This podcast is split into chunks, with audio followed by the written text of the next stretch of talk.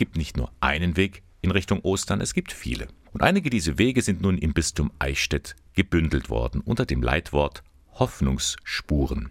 Das ist nicht das erste Mal. Es gab schon vor einem Jahr die Hoffnungsfunken, dann im Advent und Weihnachten Hoffnungslichter, jetzt sind also die Spuren dran. Die Initiatoren dahinter bzw. die Wegbegleiter, das sind die Pastoralreferentin Christina Nohe und Pfarrer Michael Kleinert, beide vom Exerzitienreferat der Diözese Eichstätt und beide sind jetzt bei mir, um diese Aktion etwas näher vorzustellen. Herzlich willkommen. Dankeschön, Bernhard. Hallo, guten Morgen. Zunächst einmal ganz allgemein der Hintergrund. Ich kann mir vorstellen, dass Corona da eine Rolle gespielt hat und dass ihr dann irgendwann gedacht habt, wir müssen da was tun. Was war so eure Motivation? Ja, wir haben es eigentlich nicht irgendwann gedacht, sondern ziemlich sofort gedacht. So vieles geht nicht mehr vor einem Jahr im März. Mhm. Wir schauen auf das, was geht. Und das bieten wir an und damit wollen wir den Menschen Hoffnung schenken. Mhm. Das heißt, es gab im Internet so eine Seite, wo alles gebündelt war, wo man was sich runterladen konnte für den Privatgebrauch bzw. für die Gemeinden? Beides. Es gab Gottesdienste für den privaten Gebrauch, sodass ich alleine an meinem Esstisch mit einer Kerze beten konnte aber auch für die Gemeinden Postkarten, Plakate, Anregungen wie Kirche unter dem Lockdown, was da möglich ist und was da auch Hoffnung schenken kann. Hoffnung ist das zentrale Wort für die Aktion gewesen. Hoffnung macht den Menschen größer und Hoffnung ist etwas Tätiges.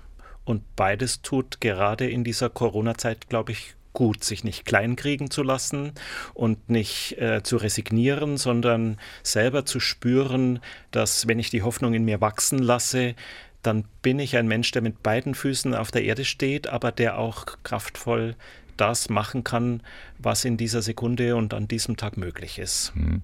Wie war denn die Resonanz, die Reaktion auf die ersten beiden Angebote, die Hoffnungsfunken und die Hoffnungslichter? Sehr ermutigend, sehr bestärkend. Uns haben sehr viele E-Mails erreicht mit Fotos, auf denen zum Beispiel die Familie am Esstisch sitzt und das Keyboard ist zu sehen und die Blockflöte liegt daneben und der Papa hat die Gitarre ausgekramt und ähm, spielt mit seinen Kindern. Leuchtende Kinderaugen haben wir gesehen oder auch wo der kleine Bub seiner Schwester die Füße wäscht, weil gerade Fußwaschung war sehr viel Ermutigung. Ja, es hat uns auch jemand angesprochen in Eichstätt auf der Straße, Er hat gesagt, ich habe im Hof mit meiner Familie Osterfeuer gemacht und dafür haben wir eure Vorlagen verwendet. Sowas mhm. plötzlich beim Spazierengehen zu hören, das hat uns natürlich auch selber beflügelt. Und was uns noch beflügelt hat, wir konnten dann ja auch die Statistik sehen, also wie viele Leute haben denn auf diese Dinge zurückgegriffen. Und allein zwischen Oktober und Anfang Januar zum Beispiel gab es 11.900 Downloads der Materialien, die wir mhm. zur Verfügung gestellt haben. Das ist eine große Gemeinde, wenn man das jetzt sich bedenkt, dass das vielleicht auch noch geteilt wurde. Schön. Ich habe letzte Woche erst eine Karte bekommen, handschriftlich von einer Frau, die einen kranken Mann zu Hause hat und nochmal geschrieben hat, ähm, vielen Dank für eure Hoffnungsfunken, die Hoffnungslichter. Ich freue mich auf die Hoffnungsspuren in dieser schweren Zeit. Genau, ihr bietet jetzt die Hoffnungsspuren an. Die entsprechende Seite ist online. Unter bistum-eichstätt.de findet man die. Was entdeckt man jetzt auf diesen Seiten? Was habt ihr da alles im Angebot? Also wir können es mal unter drei Schlagworten bündeln. Das eine ist, es geht um die Gottesbeziehung. Da haben wir also dann Vorlagen für Gottesdienste zu Hause und eine stets aktuelle Übersicht über die Gottesdienstübertragungen im Fernsehen präsentiert. Das Zweite, es geht darum, einander zu begegnen.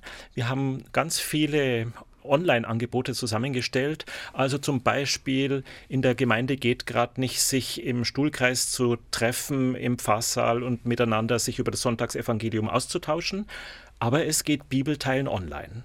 Und so haben wir was für Bibelbegeisterte, so haben wir was für Oberministranten, so haben wir was für Kirchenmusiker und, und, und. Und dritte Idee, Inspiration für den je persönlichen Weg in Richtung auf Ostern hin. Gibt es für jede Woche zwei Karten, die man auch aushängen kann als Plakate. Zwei Karten bestehend aus einem starken Foto, einem richtungsweisenden Wort aus der Bibel und einer Verhäutigung. Ich habe eine Karte hier liegen, die ist letzte Woche beim Schnelltesten in einem Seniorenheim entstanden. Und sie zeigt zwei der Mitarbeiterinnen dort. Eine hält die Hand der anderen. Die Mitarbeiterin hat ein großes Tattoo, eine kräftige Hand. Und die Hand, die sie hält, sieht man, das ist eine schwere Hand. Ich richte dich auf, ich fasse dich an der Hand, ich tröste dich, ist so die Botschaft der Karte.